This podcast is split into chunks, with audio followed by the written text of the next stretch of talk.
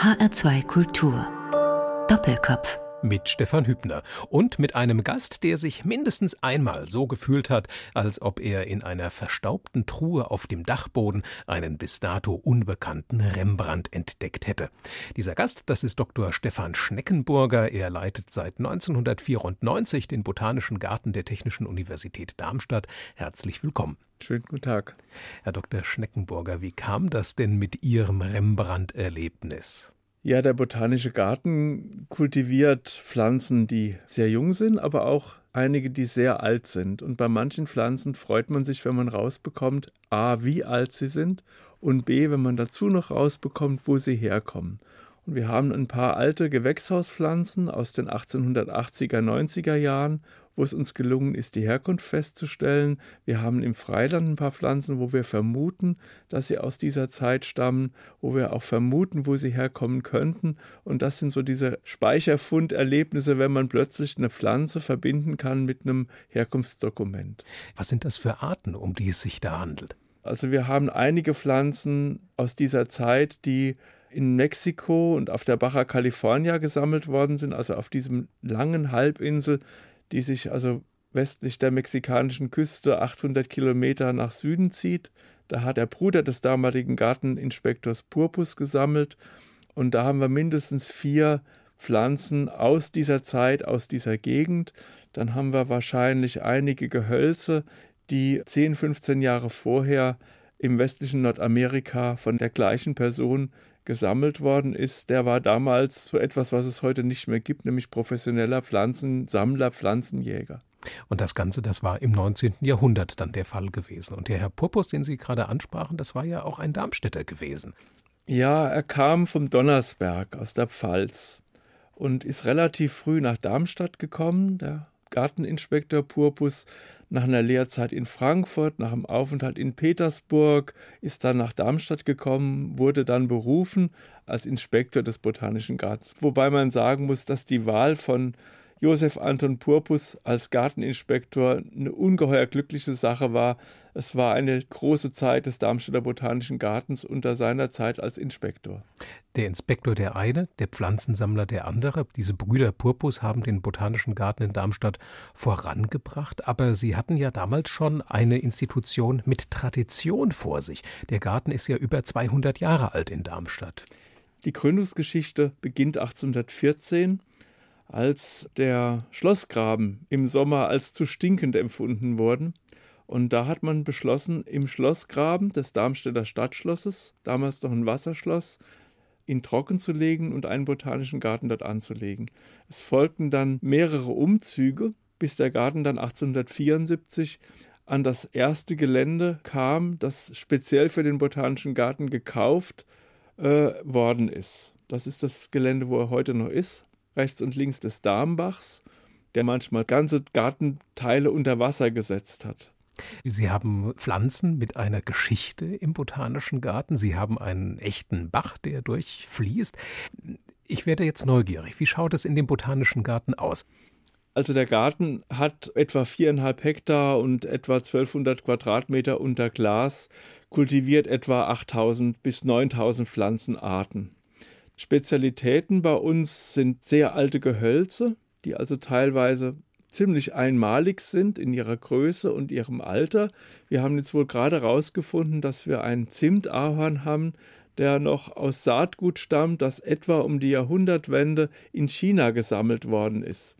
Das ist sicherlich ein einmaliger Baum in Deutschland. Wir haben einen Urwelt-Mammutbaum, der zu den ältesten in Deutschland gehört. Die Art wurde erst in den 40er Jahren des letzten Jahrhunderts am Standort lebend entdeckt, nachdem man sie vorher fossil kannte.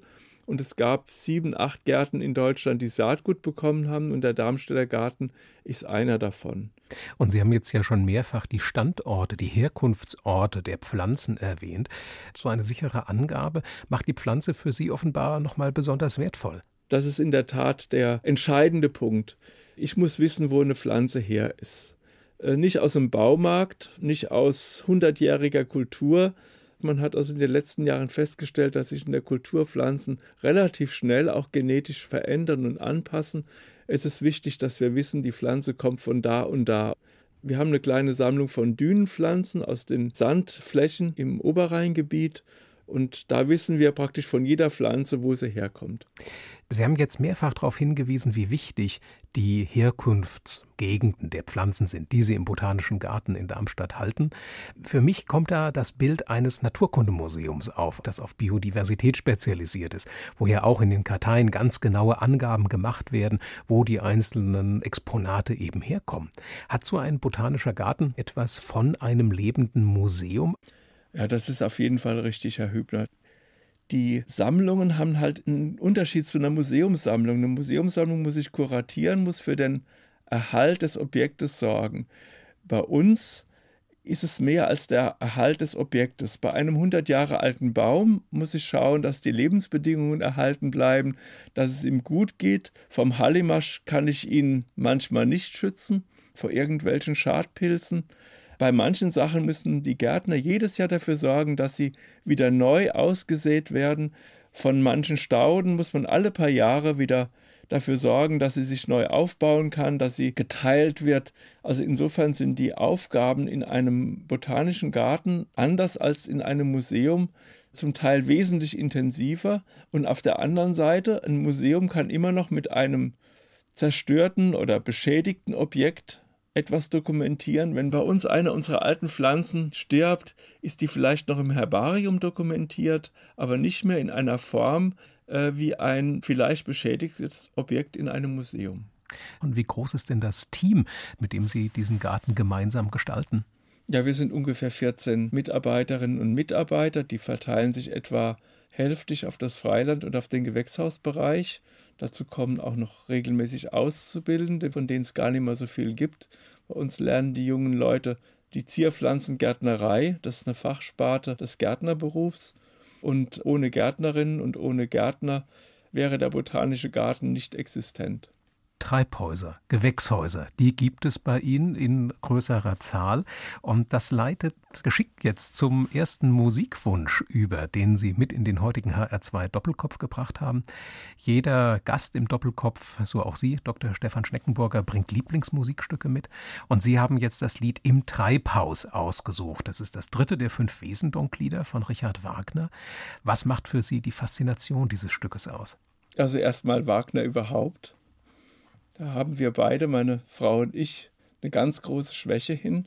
Auf der anderen Seite die Wesendonck-Lieder, gerade das Treibhaus wird von Wagner selbst als Studie, als Übung für den Tristan gesehen.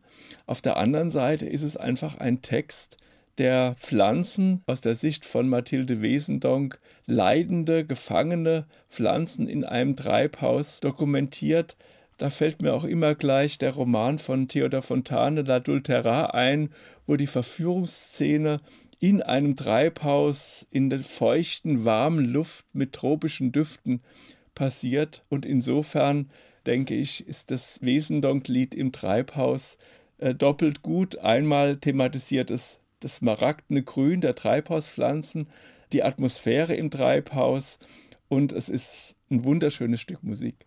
Und dieses wunderschöne Stück Musik und diese Atmosphäre, die vermitteln uns nun die Sopranistin Edith Wiens, begleitet vom HR Sinfonieorchester unter der Leitung von Eliao Inbal.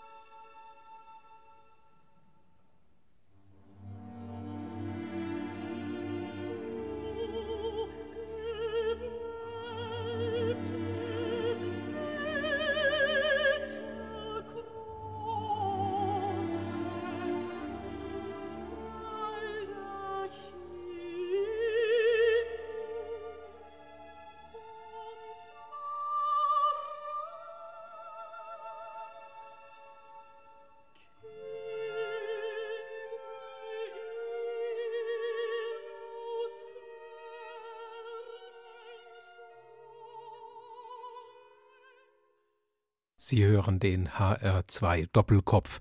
Zu Gast ist heute der Botaniker Stefan Schneckenburger und wir hörten als ersten Musikwunsch das Wesendonk-Lied im Treibhaus von Richard Wagner.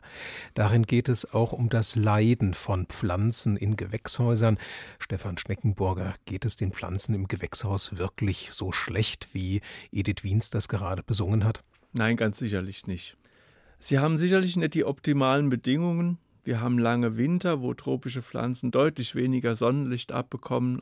Es gibt auch Dinge, die wir nicht kultivieren können, die sich dem einfach entziehen. Aber ich denke, es geht ihnen nicht schlecht. Sollte es ja auch nicht, denn der Botanische Garten der Technischen Universität Darmstadt ist ja nicht nur ein Ausflugsziel, sondern er ist ja auch verbunden mit der botanischen Forschung, die in Darmstadt passiert. Wie muss man sich so einen botanischen Garten als Forschungsort vorstellen? Ja, also der Botanische Garten ist zuerst mal ein wunderbares Fenster in die Technische Universität rein. Er ist da für die Studenten, für die Lehre, Ausbildung, er ist da für die Forschung das heißt also, wir kultivieren spezielle Pflanzen, ganze Sätze von Pflanzen, genetisch leicht sich unterscheidende Pflanzen, die zur gleichen Art gehören, völlig gleich aussehen, für die Forschung, für Bachelorarbeiten, für Masterarbeiten, für Promotionen, für Forschungsprojekte. Und an dritter Stelle kommt dann der Botanische Garten als Ausflugsziel. Ich würde aber trotzdem sagen, auch da zuerst Bildungseinrichtung. Man kann bei uns eine ganze Menge über Pflanzen lernen, man kann Pflanzen erleben. Und das Schöne ist eben, dass Pflanzen erleben und dran lernen wirklich miteinander verbunden ist. Und unser Gartenmotto ist ja ein Zitat von Hölderlin. Wer nur an einer Pflanze riecht, der kennt sie nicht, und wer sie nur pflückt, um daran zu lernen, kennt sie auch nicht. Hölderlin, wir haben ja jetzt das Hölderlin-Jahr, bezieht das zwar auf seinen Roman Hyperion, ich beziehe das auf unsere Pflanzen und ich glaube, wenn man Hölderlins Haltung zur Natur sieht, wäre er damit einverstanden der Botanische Garten als Bildungseinrichtung. Sie sprachen es gerade an, Stefan Schneckenburger. Dieser Aufgabe, der kommen Sie ja auch dadurch nach, dass Sie immer wieder Sonderausstellungen im Botanischen Garten aufbauen und die vorher eben auch konzipieren. Sie haben vor einiger Zeit eine ganz spannende Sonderausstellung ins Rollen gebracht. Sie haben sich mit den Pflanzen in den Bühnenwerken von Shakespeare beschäftigt. Die Ausstellung war in Deutschland und in Österreich zu sehen. Was hat denn bei Ihnen die dieses Interesse an Shakespeares Pflanzen geweckt? Das war eine Schallplatte. Die habe ich so als 16-Jähriger von meinen Eltern bekommen. Das war ein Auszug aus Hamlet. Und da kommt die Szene, wo Hamlets Vater als Geist seinem Sohn berichtet, wie er ums Leben kam. Da schließt sich nämlich sein Bruder mit Saft verfluchten Bilsenkrauts im Fläschchen und träufelt's in mein Ohr. Und das schwerende Gebräu hat dann Hamlets Vater umgebracht. Und ich habe dann herausgefunden, dass in Shakespeares Bühnenwerken über 120, 130 Pflanzenarten genannt werden, die teilweise eine ganz wichtige und tragende Rolle spielen. Und äh, dazu habe ich da mal eine Ausstellung gemacht und da bin ich momentan auch dabei, das in Form eines Buches zusammenzuschreiben. Was wären denn da noch weitere interessante Beispiele? Ja, wir müssen da vielleicht nur an die Popkultur heute denken. Also wer Harry Potter gesehen hat, weiß, dass die Alraune beim Rausziehen schreien. Das kommt bei Shakespeare genauso vor. Julia soll ja einen Trank trinken, der sie in einen todesähnlichen Schlaf versetzt. Sie weiß, dass sie dann beerdigt wird und sie weiß, dass in der Gruft, wo sie dann hinkommt, die Toten der Familie liegen und dass also die Alraune da schreien, wenn sie in die Gruft kommt und sie gruselt sich davor. Ganz viele Bilder bei Shakespeare beziehen sich auf pflanzliche Bilder. In Romeo und Julia singt die Nachtigall nicht in irgendeinem x-beliebigen Busch, sondern im Granatapfelstrauch, dem Baum der Liebe, der Fruchtbarkeit und eindeutig der Sexualität spielt zum Beispiel im Hohen Lied der Liebe des Salomon der Bibel eine wichtige Rolle. Der Romeo trauert oder hat Liebeskummer unter einem Liebeskrankheitsbaum, unter einem Sycamore Tree und das ist eine Platane, beziehungsweise in England ist es ein Ahorn. Also die Liste könnte man ganz beliebig verlängern von Pflanzen, die bei Shakespeare äh, eine Rolle spielen als Symbol, als reale Objekte oder auch zur Gestaltung an der Landschaft. Was aber auch naheliegt, dass das Publikum, das Shakespeares Stücke als erstes gesehen, erlebt, gelesen hat, dass die ein gewisses Vorwissen gehabt haben müssen und wussten, welche Pflanze metaphorisch wofür steht. Das ist doch eine Art von Bildung, die heute eher in den Hintergrund gerückt ist. Das ist das Erstaunliche eigentlich dran. Shakespeare war ja ein Erfolgsautor und er war auf den Erfolg angewiesen. Die Bühne war nicht subventioniert, sondern die lebte von den Einnahmen der Zuschauer. Und die hätten sich nicht ins Theater begeben, wenn es langweilig gewesen wäre, wenn sie es nicht verstanden hätten. Die wussten also, was Shakespeare da auf die Bühne stellt, beziehungsweise Shakespeare konnte damit rechnen, dass sein Publikum das versteht. Das andere ist, dass die Bühne leer war. Es gab keine Kulissen, es gab vielleicht mal einen Thron, mal ein Bett oder sonst was, aber es gab keine festen Kulissen. Und Shakespeare stattet mit Kulissen in den Köpfen seiner Zuschauer die Bühne aus. Wenn ein Mord passiert, stehen tote Bäume rum, die mit Misteln und Flechten überwachsen sind, dann weiß der Zuschauer genauso wie in der Filmmusik beim Tatort, jetzt passiert was ganz Schlimmes. Kurz vorher ist der Wald sonnendurchflutet, ein Moosbett lädt zur Liebe ein und 18 Zeilen später plötzlich ist der Wald nur noch tot, die Vögel singen nicht, die Sonne ist weg und die Bäume sind mit Misteln überwachsen. Das ist ein Signal, genau wie heute die Filmmusik. Wenn man in den Hamlet hineinliest, da gibt es ein Blumensträußchen, das die Ophelia vor ihrem Tod ihrem Bruder überreicht. Da sind Vergissmeinnicht drin und Rosmarin und Fenchel und Akelei und Veilchen. Und jede dieser Pflanzen steht ja dann auch für eine ja besondere Botschaft. Ja, zum Beispiel Rosmarin. Das ist eine Pflanze, die ist immer grün und die duftet lange die ist verbunden mit dem Tod. Man hat also Rosmarinzweige Toten in die Hände gelegt, bevor man sie bestattet hat. Die ist aber auch verbunden mit der Hochzeit. Brautleute haben Rosmarinzweige getragen als Zeichen einer ewigen Liebe. Und wir sehen also hier genau an dieser Stelle, Ophelia trauert ihrer Verbindung mit Hamlet hinterher und ahnt ihren Tod voraus. Und dem Shakespeare, indem er solche Dinge eingebaut hat, ging es dem mehr darum zu zeigen, eben wie bewandert er in der Pflanzenmetaphorik ist, oder haben die noch andere botanische Inhalte, Motivationen umgetrieben?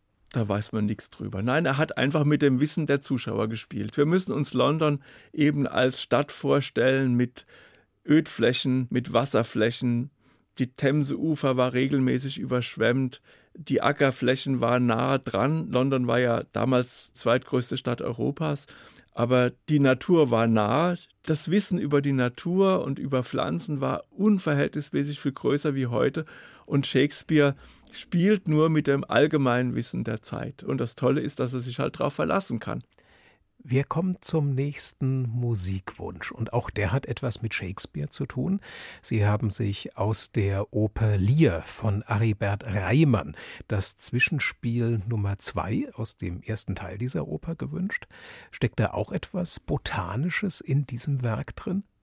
Der Lear ist eines der botanischsten Werke von Shakespeare. Zwei Aspekte vielleicht. Der König Lear, der dankt ab. Ein König dankt nicht ab. Die Königswürde ist von Gott verliehen und ein König hat nicht das Recht abzudanken. Und die tiefste Erniedrigung, ich denke aus der Sicht des Publikums damals, ist der Lier, der mit einer Unkrautkrone über die Szene stolpert. Eine größere Erniedrigung eines Königs kann man sich kaum vorstellen, der sonst eine goldene Krone trägt, der dann mit einer Krone aus Disteln, aus dem giftigen Taumellolch, das war ein gefürchtetes Getreideunkraut, äh, auf einem Wüstenacker herumirrt. Eine andere Sache bei Lear ist, dass da zwei Vater-Kind-Geschichten drin sind. Die andere Kindgeschichte ist die des Grafen Kloster. Kloster ist geblendet worden von seinem Bastardsohn und möchte sich umbringen. Er möchte von einer Klippe springen, trifft blind seinen wahren Sohn, den guten Sohn, und will sich von ihm, den er natürlich nicht erkennt, Publikum weiß es, aber Kloster weiß es nicht, auf die Küstenklippen von Dover geleiten lassen und dann runterspringen. Natürlich will das der Sohn nicht und er gaukelt dem Vater vor, auf die Klippe zu gehen. Kloster es geht hier gar nicht hoch. Doch, doch, es geht steil bergauf. Aber wir können doch nicht oben sein. Doch, doch, wir sind oben. Ich gucke runter. Ich gucke runter, ich sehe kaum die Boote im Meer. Die Vögel sind ganz klein, die da rumschwirren. Und in den Klippen klettern die Meerfenchelsammler herum. Eine Pflanze, die kennen wir nicht. Das ist ein Wildgemüse, das damals auch sauer eingelegt worden ist. Das wurde im Juli, August gesammelt und ein bekanntes Botanikbuch der Zeit nennt drei Standorte in England, darunter die Küstenklippen von Dover. Das Publikum hat also nochmal glaubhaft gemacht bekommen, dass der Kloster auf den Küstenklippen von Dover steht. Was er natürlich auch wieder nicht tut. Er springt, er fällt nur hin, aber seinem Sohn gelingt es ihm klarzumachen, dass damit ein ganz großes Wunder Gottes verbunden ist. Er ist von den Küstenklippen gesprungen und sogar seine Beine sind heil. Und diese ganze Dramatik, die da schon angerissen wird in ihrer Schilderung, Stefan Schneckenburger, die kommt nun auch in dem ausgesuchten Wunschtitel zum Ausdruck. Wir hören aus dem ersten Teil der Oper Lear von Aribert Reimann das Zwischenspiel Nummer zwei und es spielt das Frankfurter Opern- und Museumsorchester unter der Leitung von Sebastian Weigler.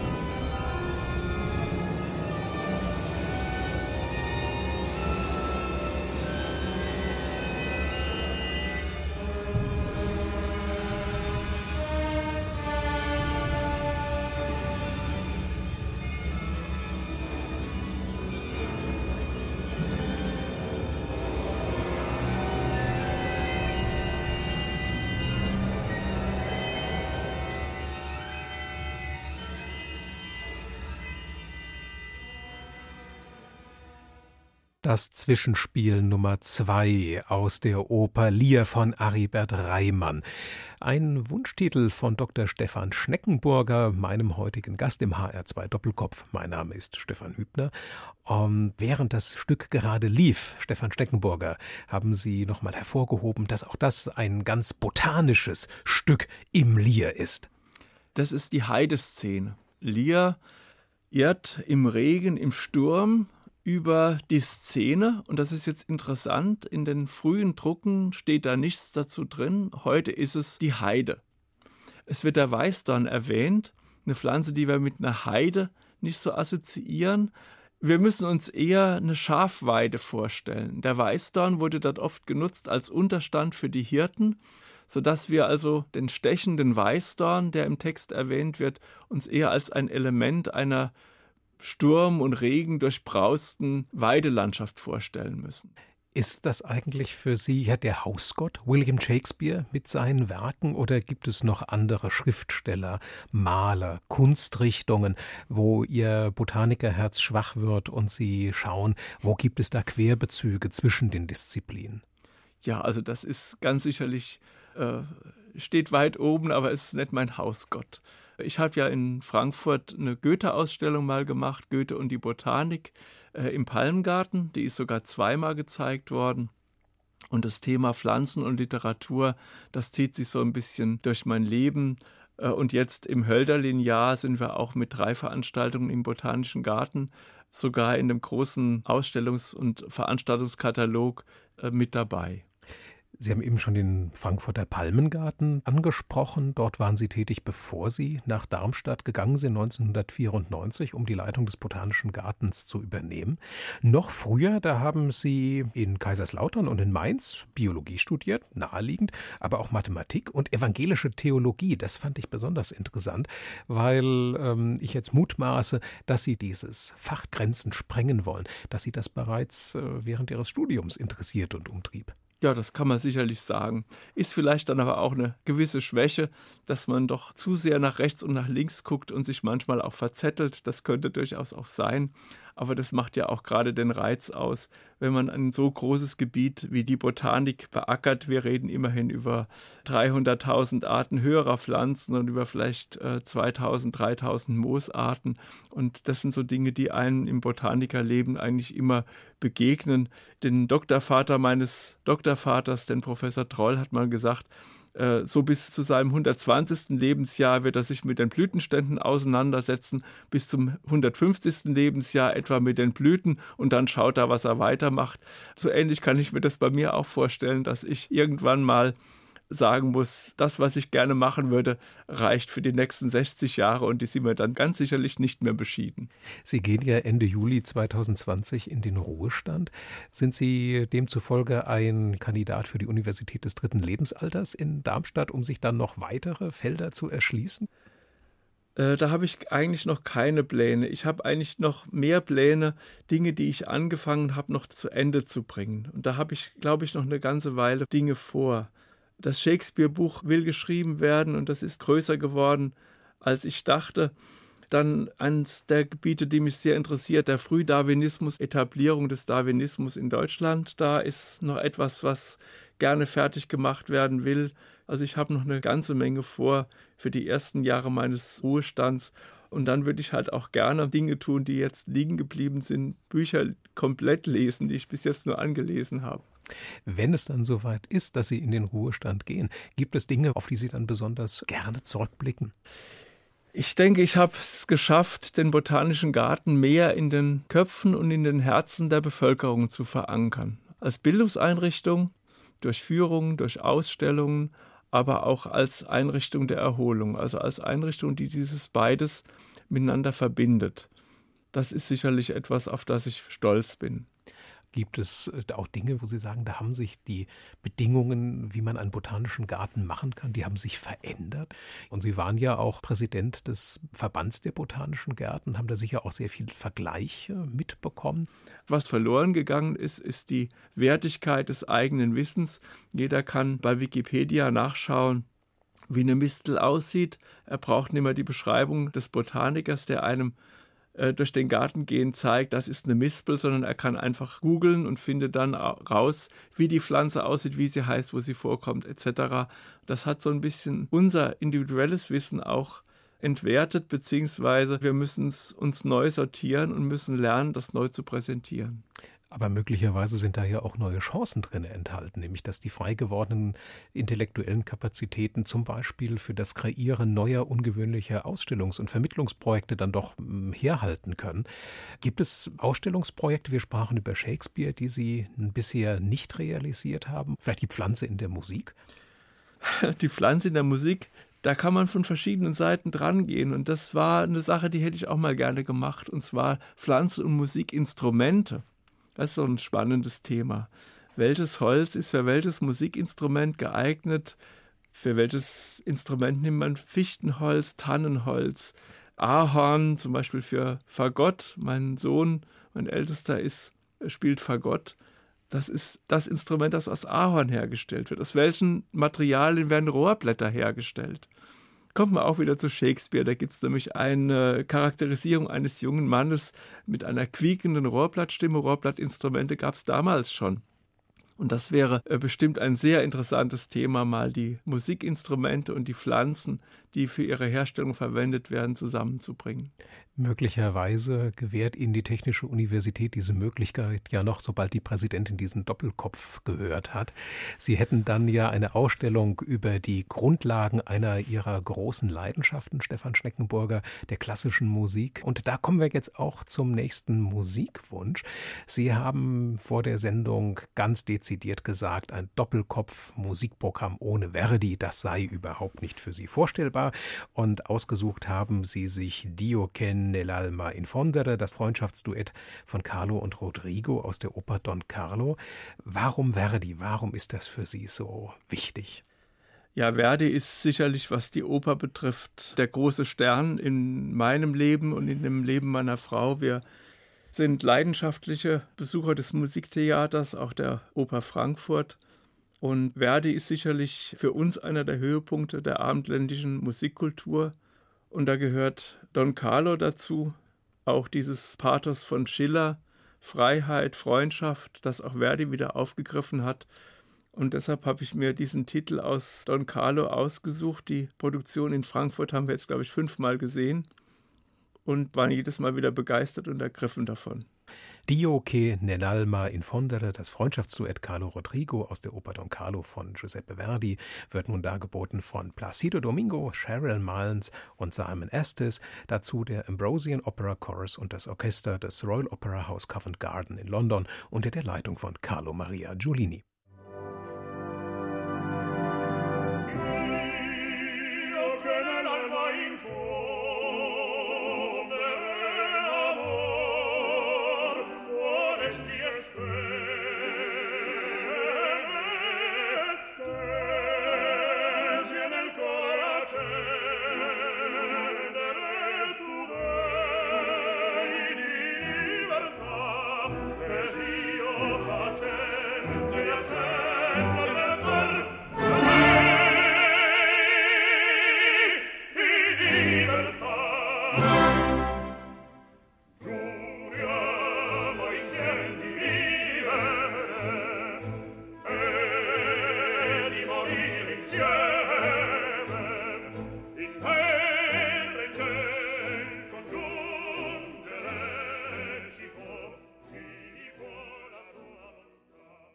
Im HR2 Doppelkopf zu Gast ist heute Stefan Schneckenburger. Seit über einem Vierteljahrhundert leitet er den Botanischen Garten der Technischen Universität Darmstadt.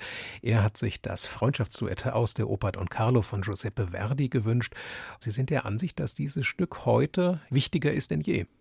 Ja, ich denke schon, dass das Thema Freiheit der Gedanken, auch Freiheit der Lebensgestaltung ja, im Zeitalter der überall präsenten, verborgen offenen Medien immer virulent ist und immer wichtiger wird, dass wir uns das erhalten gegen alle Einflüsse von außen.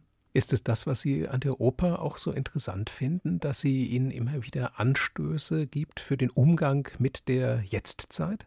Ja, unbedingt. Das halte ich für sehr wichtig, dass man Oper versucht, auch mit den heutigen Problemen zu koppeln. Wir haben das ja bei Lear gesehen. Lear ist entstanden als Reaktion auf das Attentat auf die israelische Olympiamannschaft 1974 bei den Olympischen Spielen in München.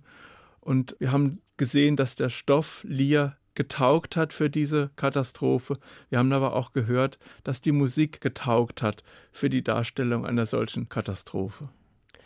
Gibt es denn eigentlich auch Opern, die Sie als Botaniker besonders attraktiv finden? Das Thema Botanik in Opern, da bin ich nicht so recht fündig geworden. Man kommt immer wieder bei Shakespeare raus. Also der Britain hat ja den Sommernachtstraum sehr eng am Originaltext komponiert. Es ist praktisch nur ein gekürzter Sommernachtstraum. Er hat also nichts verändert. Da kommen natürlich sehr viele Pflanzen vor. Gegensatz zum Beispiel ist Othello. Bei Othello spielt ja das Taschentuch der Desdemona eine ganz wichtige Rolle. Und da legt Shakespeare großen Wert drauf, dass es mit Erdbeeren bestickt. Erdbeeren, Symbol der Unschuld mit den weißen Blüten, Symbol des Blutes, der roten Früchte, Blüten und Früchte zur gleichen Zeit an der Pflanze, eines dreigliedrigen Blattes, das an die Dreifaltigkeit erinnert. Bei Verdi ist es nur eine Blume. Ich denke, dass eine Oper nicht wie das Sprechtheater die Möglichkeit gibt, ausufernd mit der Symbolik der Pflanze zu spielen. Die Zuhörerinnen und Zuhörer hören wahrscheinlich anders hin und nehmen das nicht so wahr als im Sprechtheater, wo das Wort doch eine deutlich gewichtigere Rolle spielt. Wobei Shakespeare auf seiner kulissenlosen Bühne doch deutlich größere Möglichkeiten hatte, das Wort in den Mittelpunkt zu stellen als heute, wo also die Aufmerksamkeit des Zuschauers durch zum Beispiel Videoprojektionen oder durch äh, opulente Kulissen doch stärker abgelenkt wurde wie auf der Shakespeare-Bühne, die ganz nackt daherkam und wo doch ganz viel in den Köpfen der Zuschauer ablaufen musste.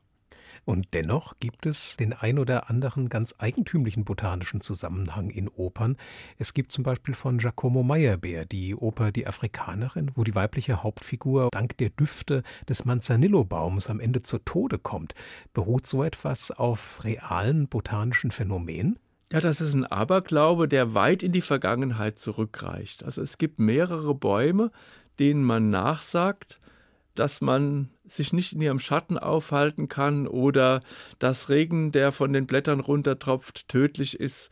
Da gehört der Manzanillo-Baum dazu, da gehört auch der Upas-Baum dazu. Da hat Darwins Großvater einen Aufsatz über diesen Upas-Baum geschrieben, der so giftig sein soll, dass man in seinem Schatten stirbt.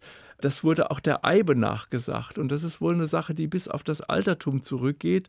Im Schatten einer Eibe darf man nicht schlafen. Das ist tödlich gefährlich. Und jetzt sind wir in der Zeit von Shakespeare wieder.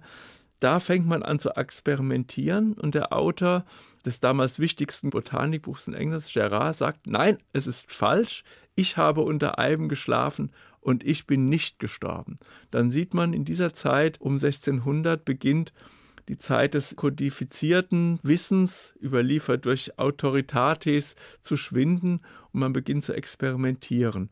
Und diese Legenden halten sich natürlich eine ganze Weile. Wir haben vorhin kurz über Harry Potter und die schreienden Alraune gesprochen und die Afrikanerin von Meyerbeer, die bedient eben auch eine alte Legende eines durchaus giftigen Baums. Der Manzanillo-Baum ist wirklich giftig, aber so giftig, dass man in seinem Schatten stirbt oder dass er Dünste ausströmt, der einen Menschen zu Tode kommen lässt. So weit müssen wir nicht gehen. Würde es Sie auch selber mal auf die Bühne ziehen?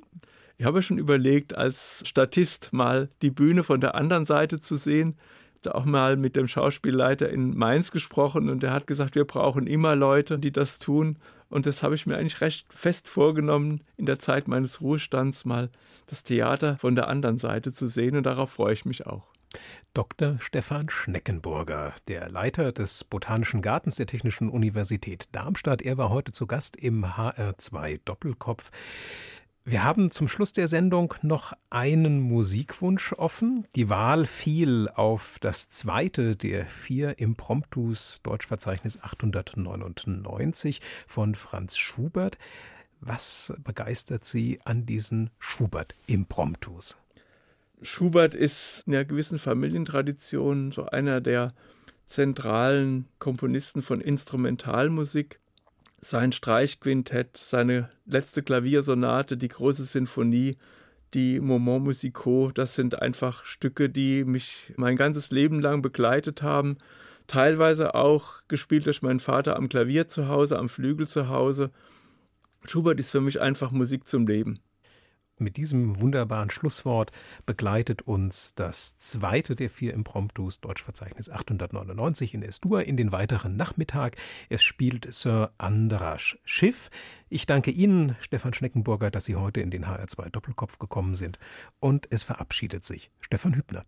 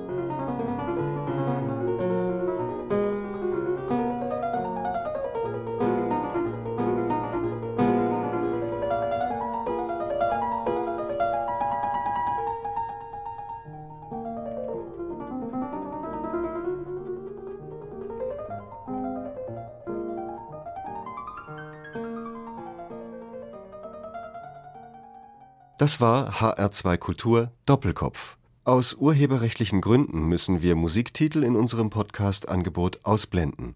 Weitere Sendungen, die Sie jederzeit hören können, finden Sie auf hr2.de